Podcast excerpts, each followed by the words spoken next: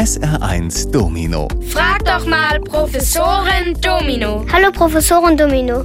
Warum hört man in einer großen Muschel das Meer rauschen, wenn man sie sich ans Ohr hält? Ja, das klingt zu schön, um wahr zu sein. Man nimmt sich eine große Muschel aus dem Urlaub mit nach Hause und wann immer man Sehnsucht nach dem Meer bekommt, hält man sie sich ans Ohr. Und jetzt kommt die böse Professorin und sagt, nope, funktioniert so nicht. In der Muschel hörst du nämlich gar nicht immer das Meer, sondern die Geräusche aus deiner Umgebung. Sie werden durch den Hohlkörper, der die Muschel ja ist, verstärkt.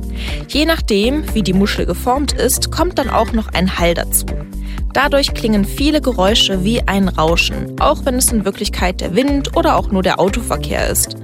Schließt du dann aber deine Augen und siehst den Urlaubsstrand vor dir, hast du schnell das Gefühl, ein Meeresrauschen zu hören. Auch wenn du jetzt weißt, dass es nur Einbildung ist, das macht ja nichts. Das Gefühl, das Meer zu hören, ist ja trotzdem etwas sehr Schönes. SR1 Domino. Frag doch mal Professorin Domino. Hallo Professorin Domino. Warum ist Milch weiß?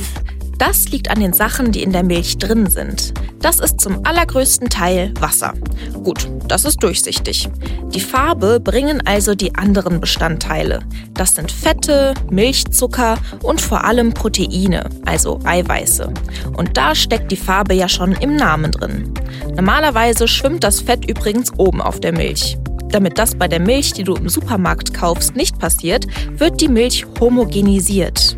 Homogen bedeutet, dass daraus eine gleichmäßige Flüssigkeit wird, ohne Fettaugen oder Klümpchen.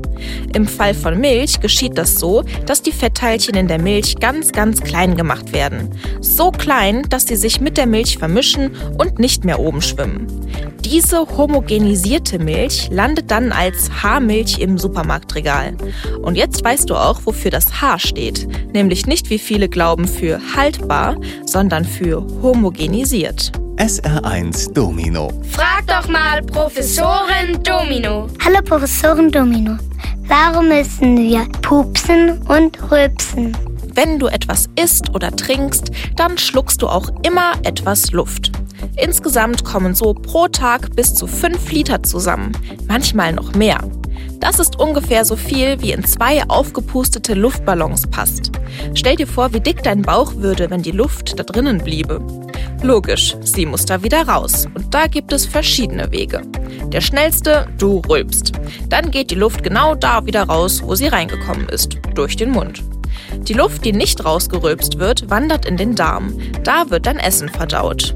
Dabei entstehen Gase und die vermischen sich mit der Luft, die du runtergeschluckt hast. Ein Teil davon gelangt in dein Blut und von da in die Lunge.